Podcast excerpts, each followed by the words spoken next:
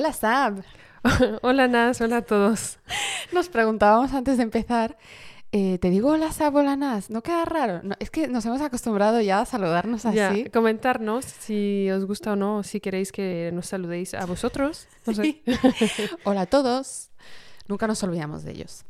Em, hoy vamos a hablar de un tema interesante que se llama gestionar sus emociones o la gestión de sus emociones. ¿Qué te parece si hablamos un poco de nuestras experiencias y después podemos dar algunos consejos de cómo manejar esto un poco mejor para la gente que esté pasando por un momento de querer gestionar emociones. Sí, también queríamos decir que no somos psicólogas, no somos psiquiatras, no somos nada relacionado. Damos, os queremos contar nuestras experiencias y daros consejos de cómo nos ha funcionado a nosotros. A ver si estás muy mal, debes ir a eh, un médico que te ayude, un psicólogo, lo, lo, que tú creas. Nosotros queremos ayudaros a haceros sentir mejor y eh, que veáis que no estáis solos en lo que las emociones y las sensaciones que tenéis. Menudo disclaimer has hecho. Quiero que quede claro porque luego la gente nos No lo somos de momento.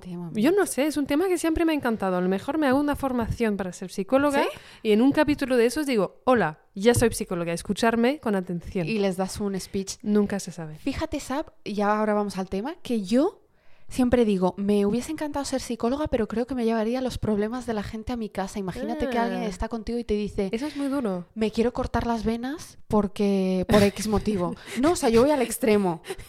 Yo te juro al extremo. Es que, tú, es que yo me estaba imaginando una, persona que haya clicado en este capítulo para gestión de emociones. es que me quiero cortar las venas. Ay, no, eh, pero... Pero tú sabes que yo tengo una amiga psicóloga, em, todos los, ella me, me, cuenta cosas que cada psicólogo tiene, un, psicólogo. justamente para contar, porque sabes que hay el secreto. Tú normalmente no lo puedes contar a nadie. Yendo a tu casa, a tu marido, tus amigas, diciendo, mira, me ha pasado esto con una persona. No puedes, está mm. prohibido. El único momento en que sí puedes compartir es con tu psicólogo. Es como, mira, he tenido este caso esta semana, lo llevo muy mal, me puedes ayudar y lo hablan. Y mi amiga me dice que le ayuda muchísimo, que esta sesión con esta persona es la sesión que le salva su vida. Sí, sí eh, que tiene una cada semana. Buah, una cada semana, imagínate la carga mental que tiene que tener tu amiga. Y, o sea, y si tiene, o sea, son sesiones un poco más leves, porque también me dice que va mucho con, con los periodos del año, que en verano, por ejemplo, la gente que viene a verla están todos más felices, en invierno están todos más tristes. tiene sentido. En verano a lo mejor tiene como una sesión cada dos o tres semanas con su psicólogo, en invierno las tiene como cada semana. Wow. Pero sí, interesante. Lo mismo me dice mi psicólogo, que ya voy menos, debería ir a verle más, pero me dice que, que él mismo tiene un psicólogo porque hay cosas, me dice, tú eres eh, una de las más light. Ya. Pero me dice, a veces tengo gente que te dice, me ha violado mi padre por ejemplo. Y, eh, claro, es que te vas luego el fin de semana a cenar. ¿Qué, digo cosas. Es que, ¿qué quieres? Muy duras. No, pero es verdad. Hay gente que, claro. X, vamos al tema. Vale, pues. no es fácil ser psicólogo. No, no, no, no es fácil, ¿eh? No es fácil para nada. Pero sí, la idea aquí es hablar un poco de este tema que nos habéis pedido y para, a lo mejor porque es otoño también, ¿eh? Puede ser. Estamos entrando en época de. Eh, estamos entrando en. Y la gestión un poco de sus emociones. Eh, ¿Tú crees em, que gestionas bien tus emociones? Ahora las gestiono mejor. Yo no sé si las gestiono muy bien, supongo que no, porque hay cosas que todavía eh, están ahí, molestan y no sé por qué molestan, porque son insignificantes, pero yo antes no gestionaba nada bien las emociones y ya a raíz de ir al psicólogo. Ah, pero ¿qué tipo de emociones? O sea, rabia, tristeza, o sea, ¿qué es lo que salía? Las confundía, yo las confundía. Yo no sabía cuándo tenía rabia, o sea, yo no, no sabía hacer diferencia entre rabia, tristeza, porque a veces la tristeza la confundía con la rabia. Y era ah. rabia y yo decía, estoy triste. No, no estás triste. Tienes rabia por algo que... o tienes dolor. O, ¿sabes? Y confundía mucho las emociones. O en vez de estoy muy contenta era estoy motivada o estoy... Confundía un poco a veces lo que me pasaba o lo que sentía. Vale, pero entonces, o sea, ¿tú sientes que no lo, gestionas, lo gestionabas bien en tu vida privada, en tu vida profesional, en, en, todo, en todos los aspectos? y era un desastre gestionando emociones, la verdad. No un desastre. Ah, pero es interesante porque a, lo mejor hay gente que nos está escuchando que pasa por esto. Tú ya has eh, evolucionado y nos vas a contar a lo mm. mejor cómo, mm. pero es interesante cuando estás ahí. Entonces tú tenías como rabia de algunos temas. Sí. O sea, podéis ir gritando No a gritaba, gente no, pero sí que me o pasaba que- llorones. Sí, llorones, sí, me, yo me echaba a llorar y no sabía por qué, o cosas muy pequeñas de que eh, me decían, ah, no, pero ¿por qué has dejado eso ahí? Eso no va ahí. Y yo ya empezaba a llorar por lo que fuese. Sí, yo me sentía muy mal. Yo decía, Es "Yo que, no sé qué me hay- pasa". a veces eh, pasa con cosas Muy pequeñas. Muy pequeñas, pero no es esto que te está molestando, Exacto. es algo atrás, claro. Exacto, es eso. Entonces ya ahí aprendí primero a detectar qué es lo que me, qué es lo que estaba sintiendo y por qué lo estaba sintiendo. Y ya intentar ahí trabajar. Pero una pregunta, Mm. ¿te molestaba a ti? ¿En tu, Sí, en tu día a día no gestionar o es más bien tu entorno que ha dicho, mira, o sea, ¿Sabes cómo me di Una cuenta mezcla. yo? Era una mezcla, pero ¿sabes lo que me pasaba a mí? Y ahora me cuentas tú tu experiencia. A mí me pasaba que yo con mi gente de confianza, gente de confianza muy cercana, quiero decir, mi madre, mi pareja y mi hermana, máximo. Soltaba rabia o soltaba cosas contra ellos, sobre todo con mi pareja. El pobre se ha comido. Entonces yo empezaba a gritarle o a decirle, a enfadarme con él por cosas que a lo mejor me habían pasado en el trabajo y él no tenía nada que ver. O porque había dejado un calcetín en la casa. exacto en el sitio donde no lo tenía que haber dejado o porque no había lavado los platos ese día porque a él no le había dado tiempo y tenía previsto lavarlos en otro momento y yo ya me ponía como una fiera porque le veía sentado en el sofá quitándose los zapatos y era como, vale, me está pasando algo, pero creo que aquí sabe que es muy, muy, muy importante hacer autocrítica. De, ¿lo estoy haciendo yo bien?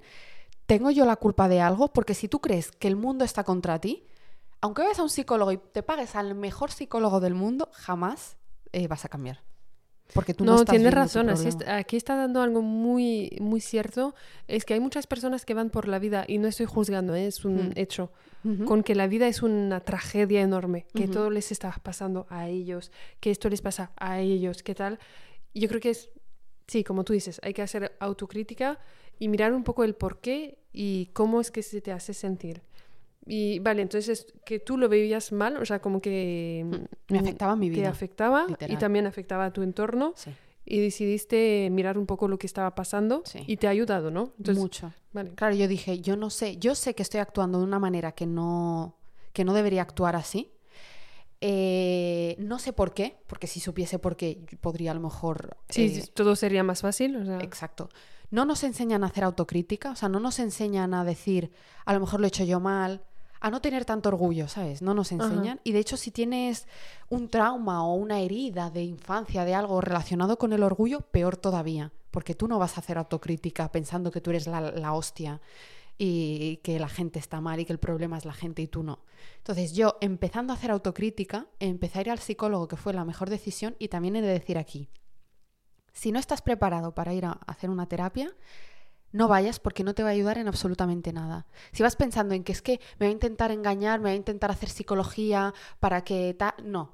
Tienes que ir pensando en que tú tienes algo que puedes cambiar porque te está haciendo daño. Y no echarle la culpa, ay, no es que mi pareja eh, es un irresponsable porque hace esto. No, a lo mejor tú te estás sintiendo mal por algo que ha hecho tu pareja que no tiene nada que ver contigo y lo estás exagerando. ¿Sabes lo que quiero decir? Ajá. Entonces yo era llevarlo a todos los aspectos de mi vida. Cualquier cosa que a mí me doliese, que no tenía nada que ver con esa persona, yo mal. Entonces, lo que a ti te ha ayudado es ir a un psicólogo, hablarlo y trabajar sobre ello Y hacer autocrítica. y hacer autocrítica. Y entender a la gente. Y decir, vale, si esta persona está actuando así, no decir, ah, pero mira qué mal educada esta tía que me ha hablado así. Es verdad que si estás en un momento de enfado dices, madre mía, qué mal me ha hablado, pero he llegado al punto de decir, a lo mejor esta persona lo está pasando muy mal. El problema que tienen es contra mí.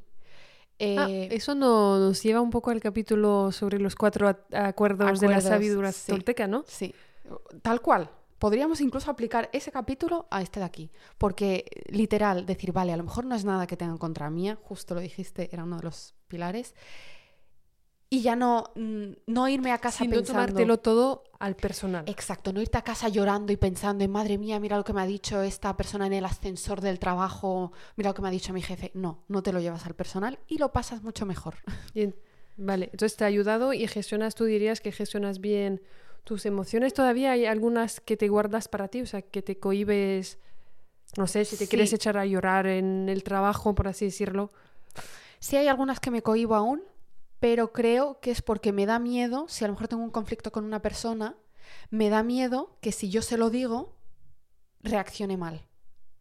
Ah, que es más bien a lo mejor o miedo al conflicto o miedo a que te dañe la relación con dicha persona. Yo creo que es más, no el conflicto, porque creo que no me da miedo el conflicto, me da miedo que esa persona se sienta mal por lo que yo le he dicho y le haga daño y no se... tomas un poco más de precaución y a lo mejor te vas comiendo cosas Sobre todo si me importa la persona. Si no me importa, le puedo soltar ahí educadamente cualquier cosa, pero si me importa, me cuesta mucho y porque me da miedo perder a la persona, ¿sabes? Es un problema que tengo. pero es así. ¿Y muy interesante, muy interesante. Sí, sí, sí. Em, yo la gestión de las emociones, yo creo que también he ido evolucionando. Yo creo que antes tenía mucha rabia también, por eso me he sentido identificada cuando decías rabia. Me enfadaba, me enfadaba muchas cosas que a lo mejor no tenían sentido o me tomaba mucho las cosas a nivel personal demasiado. O sea, como decíamos, ¿no? Que, ¿por qué me hacen esto a mí? ¿Por qué esto, esto a mí? Sí. O sea, siempre... Y, y llegas a un punto en que te dices, Buah, si me han hecho cinco veces lo mismo, o sea, ¿es mala casualidad o es que yo también estoy actuando de una forma que llegamos a este punto? Claro. Es como lo que tú decías, o sea, mirar en un espejo y hacer autocrítica, yo también lo he hecho, que me ha ayudado bastante. Y mm, yo creo que la gestión de las, de, las emociones también va un poco ligado a cómo te han crecido. Ah, sí. Yo creo. Sí, sí, Por ejemplo, yo en mi familia no se expresan emociones. O sea, por ejemplo, tristeza. Mm, no creo haber visto a nadie llorar en mi familia o no. Y no te dicen, aquí no puedes llorar. No te, lo, dicen, pero no se Pero es como que está, está ahí, no sabes de dónde ha salido, pero ahí está. Y también hay un poco mm, una confusión entre debilidad y vulnerabilidad para mí. Y también es que no puedes ir por la calle siempre llorando. O sea, a veces también, si algo me sienta mal, no quiero expresarlo porque no quiero. O sea, no, no me parece, o sea, si estás, yo qué sé, en una fiesta de amigos de amigos, si algo me sienta mal y me entran ganas de llorar, no quiero. O sea, no porque no esté bien hecho, no porque no esté bien visto, solo porque no quiero estar así, explicarme y tal. Entonces, no. Pero mm, sí, la gestión, pues esto que te decía, la rabia lo gestiona mal, los celos, pero ya lo he contado en, el capítulo de, relaciones, tóxicas. ya lo he contado. Esto lo lo llevo mucho mejor ahora. Y yo creo que algo que me ha ayudado bastante para mí ¿eh? es meditar. Ah, muy bien. Sí, porque también yo creo que yo tengo un cerebro como muchas personas, ¿eh? Seguramente que las personas que nos escuchen se sientan identificadas, que nunca para de pensar y decir cosas. Y te dicen cosas que no, no vienen a cuento. O sea, a lo mejor te dicen, tú estás bien, estás en un punto un poco bien, te dicen, Buah, ¿te acuerdas esto que te habían hecho? Y es tu cerebro que te manda un mensaje que no quiero, o sea, no estoy bien, no me vengas a molestar con cosas anteriormente que me habían dolido. Que no me sirven ahora para nada. Que no me sirven. Pero no lo puedes gestionar, o sea, esto es tu... O sea, el mental que trabaja, que trabaja, que te manda cosas a veces muy positivas y muy buenas que te ayudan en, en tu día a día y a veces cosas que te vienes muy abajo. Y entonces el, la meditación para mí me ha ayudado a tener un mental un poco más calladito, porque te, pues, te dan como técnicas de respiración, como que te puedes centrar en, tu respiración, o sea, hacer que este hilo, o sea, que siempre está haciendo el run, run, run, sí, sí, sí. pues que se calme un poco. Entonces, yo creo que esto me ha ayudado bastante también para centrarme, pensar, un poco analizar las cosas. Yo diría que meditación me ha ayudado muchísimo. Me parece súper interesante porque una vez mi psicólogo, bueno, yo voy a CrossFit porque... ya lo ha dicho. Lo he dicho. Forma parte de, la, secta. me dice Sabrina que soy una secta. Eh, porque mi psicólogo me recomendó que hiciese... Bueno, primero me dijo, prueba a hacer yoga. Bueno, primero me dijo, prueba a hacer meditación. Y yo no sé meditar, no puedo, me pongo muy nerviosa. Ahora te cuento y me das consejo, que me va a servir. Luego me dijo, prueba a hacer yoga, me pongo muy nerviosa. Y me dice, yo creo que necesitas quemar energía apúntate a algo movido. Y dije, venga, CrossFit. Me apunta a CrossFit, sigo, me gusta, pero siento que me falta la parte zen.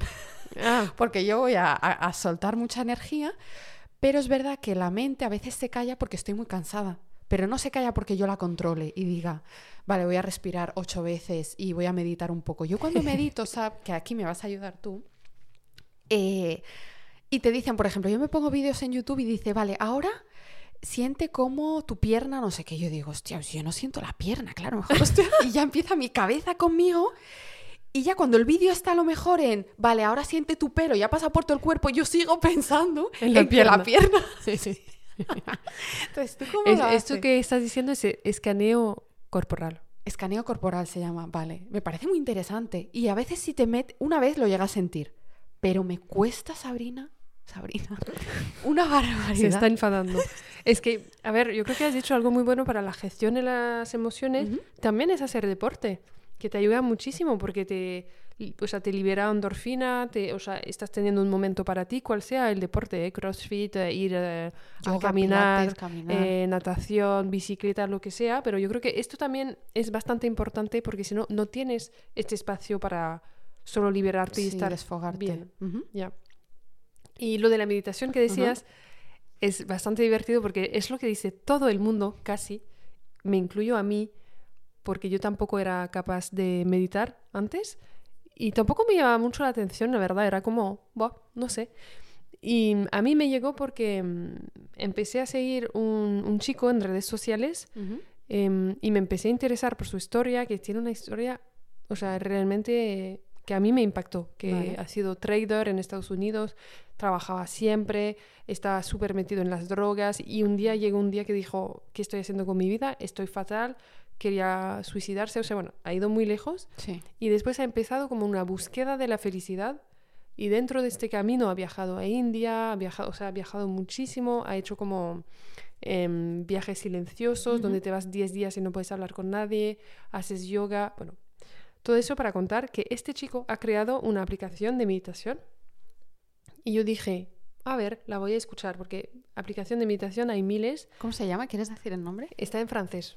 Tendríamos ah. que revisar si, si está en español, voy a revisar los parámetros. Si y está la dejamos, en español, si está en español, la dejamos la, en la, la dejo en, en, en, la descripción de este podcast. Y si alguien que hable francés aquí, que nos escuche, está interesado, que nos escriba por eh, Instagram. Vale. Pues entonces me descargué esta aplicación que es meditación guiada, porque eso para mí es lo que me ha ayudado, porque yo sentarme sola eh, no sé qué hacer. O sea, me siento sola y si estoy, vale, ahora vas a tener que relajarte, no me ayuda. O sea, yo Bueno, ahora a esas alturas podría, pero en, este, en esta época, que hace, yo creo que empecé hace tres años, ponle. Y mm, entonces me ayudó muchísimo porque empiezas con un siete, siete días de iniciación a la meditación.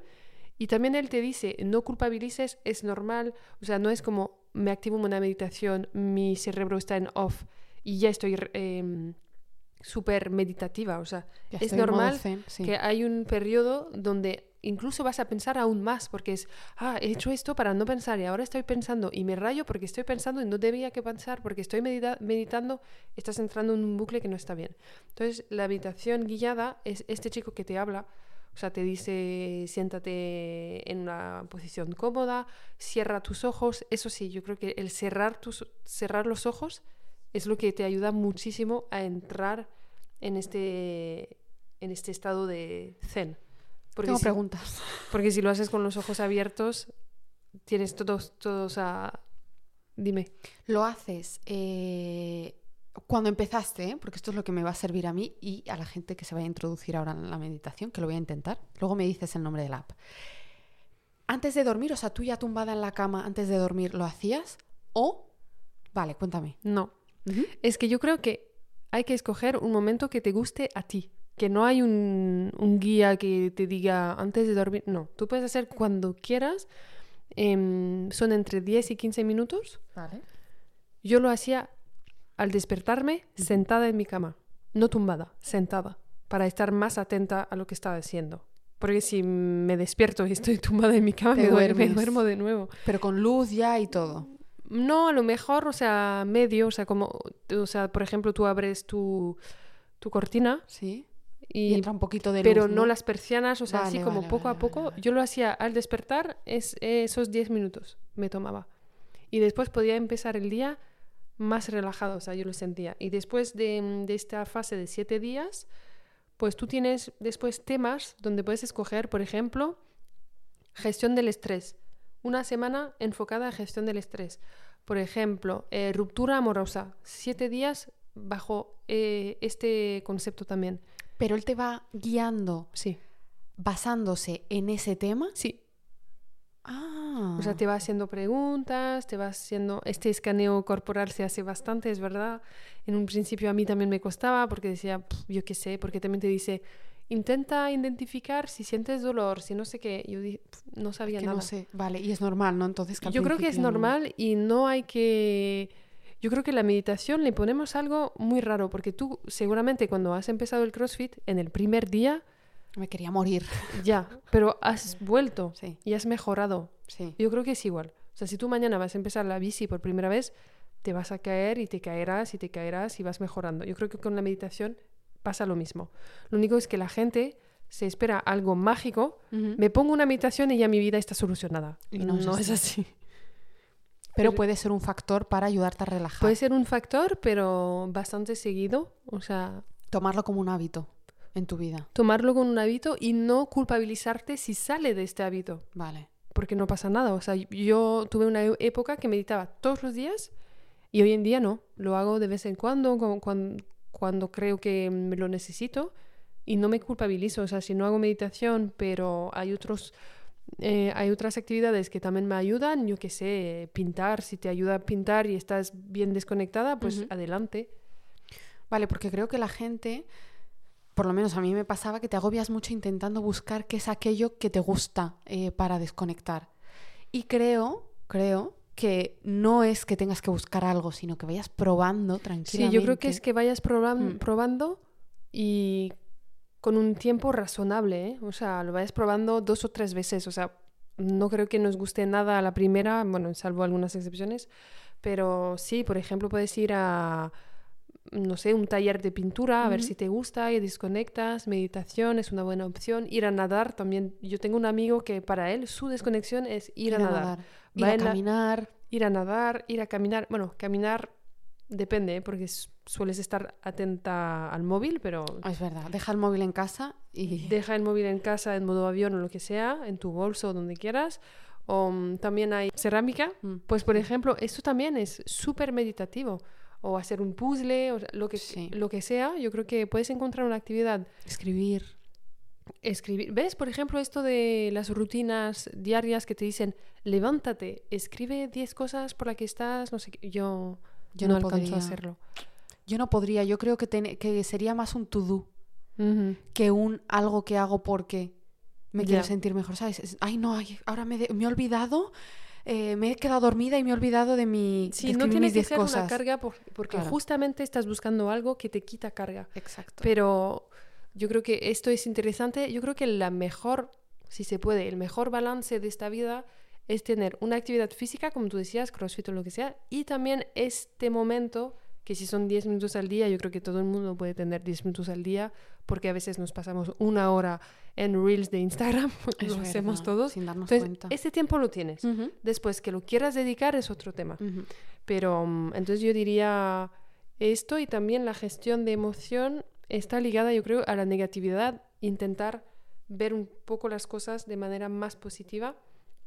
Te, te hablan de gratitud, por ejemplo, o sea, seguro que lo has escuchado. Sí de pues, agradecer. De agradecer. También lo puedes hacer, no todos los días, pero de mm. vez en cuando, si sientes que estás muy de bajón, decir, a ver, voy a bajar un cambio, ¿qué tengo? Y cosas básicas, o sea, tengo dos amigas que, que me llaman, que puedo contar con ellas, vale, eso es un punto que ya tienes y, y vas hmm. así, hacia arriba. Yo creo que hay gente también que en este punto dice, eh, vale, pero yo eh, tengo derecho también a sentirme mal, o sea, eh, que yo tenga que agradecer, sí agradezco, pero mira, dos cosas para aclararnos. Una, hay gente que no hace autocrítica de decir, vale, yo estoy mal, sí, es verdad, tengo derecho a estar mal, pero es verdad que hay gente que está peor y hay cosas que tengo. Entonces yo creo que ese es un punto también muy bueno de decir, vale, si estoy mal, tengo derecho a estar mal, no pasa nada, pero es que simplemente abres la tele que yo no la abro nunca y ves la de, la de cosas que están pasando horribles. Entonces creo que simplemente eso ya es un punto para tú poder decir, vale, tengo un techo donde dormir. Cuesta muchas veces agradecer, ¿eh? porque lo damos por entendido. Decimos, no es que faltaría más que no tenga un techo. No, pero pueden ser cosas mucho más básicas o infinitas. O sea, por ejemplo... Me estoy tomando mi café. No, o hoy he tenido una comida con una amiga que me ha encantado. Ya está. Puedes estar agradecida por cosas que te han pasado en el día. O no sé, eh, incluso cosas superficiales si es que te guste a ti. O sea, estaba buscando este vestido desde meses, ya lo, he encontrado. Pues ya está. O sea, es que es verdad que no nos fijamos en esas pequeñas Por eso te digo que los detalles es donde realmente cuenta en día a día, porque sí, tener un techo es una suerte enorme, pero en este mundo occidental que tenemos lo vemos como algo normal. Algo normal. Sí. Bueno, salvo cuando tienes que pagar impuestos. Que... pero, pero entonces cosas muy básicas. O sea, he, he, vuelto a conectar con este amigo que llevaba meses sin hablar con él. Le he llamado, hemos tenido una conversación interesante. Ya está. Porque hay gente sabe también que confunde el falso positivismo. Y yo quiero que quede claro que no es falso positivismo lo que queremos decir. O sea, no es mi padre se está muriendo, toco madera. Eh, pero bueno, tengo un techo en el que No, claro. No, no, no, no. No, tienes, tienes, razón de recalcar porque nada que ver con esto. Yo creo que puedes pasar por momentos en que estás mal y tienes que aceptar que estás mal y pasar por esta brecha. Eso sí, cuidando, si te cuesta gestionar tus emociones y estás pasando por una brecha mala, pues no abres las noticias, no mires en las redes cosas que solamente te van a agobiar. Y, no te compares también en redes y sociales. no te compares, pero, pero sí. Y agradecer de vez en cuando, aunque sea, por ejemplo, ver una exposición con una amiga. Pues ya está. Tomarte tu té, tomarte tu café, eh, ducharte. Estas cosas pequeñas que creo que deberíamos fijarnos un poquito más. Y yo las anoto para tenerlas en cuenta porque es verdad que lo hago muy poco. También hay algo que, puede funcionar que se llama la ducha del agradecimiento. Okay. ¿Qué es? Cuando te vas a duchar, pues este momento que no haces nada, o sea, no haces nada, te estás duchando, puedes pensar en tres cosas en este día que te han gustado. Vale. O sea, meditar un poco. No es meditar, pero es, por ejemplo, pues yo qué sé, esta noche tú podrás decir, eh, he grabado un podcast que me ha gustado. Eh, no sé, una sesión de CrossFit, he, o sea, he podido alcanzar mi objetivo, yo qué sé. Y he tenido una conversación interesante con una amiga y ya está. Tres cosas que te han dicho en la ducha, pero si lo haces a menudo, te va a poner en un mood un poco más positivo. y no es falso positivismo. Es como acostumbrar al cerebro a que piense que se centre en esas cosas buenas y no en las malas. Ajá. Porque por defecto el cerebro siempre se, va a quedar con las cosas malas. O si te dicen cinco cosas, cuatro positivas, una mala, tu cerebro por defecto se va a quedar con la mala. Porque es una realidad, tendemos a victimizar. No, entonces hay que encontrar trucos para, jugar con tu cerebro. Y si cada día tú estás eh, pensando en tres cosas positivas, pues al final, con el paso del tiempo, pues Lo vas eso a tener te va ayudando. automático. Efectivamente, estoy de acuerdo. Pues Sab, eh, muy interesante esta charla de hoy. Ha sido corta, pero necesaria. necesaria. Todos a meditar No, o sea, realmente, como te decía, eh, que, que, o sea, para los que nos escuchen, que encontréis lo que realmente os guste a vosotros. Intentar varias veces, porque solo una es un poco de iluso de pensar que una, una ah, vez no me gusta ya es flechazo, porque si te pones a pensar Em, no es así en todos los aspectos y esperemos que os haya em, ayudado en la gestión de, las emociones. No dudéis en contarnos. Que os haya ayudado a relativizar también a decir, oye, pues mira, es verdad que todos tenemos problemas y vamos a, a, ver en lo positivo un poco que nos ha pasado hoy, a centrarnos en eso. Total. Muchas gracias. Nas, y gracias a los que nos habéis escuchado y nos vemos la semana que viene. La semana que viene. Chao. Chao.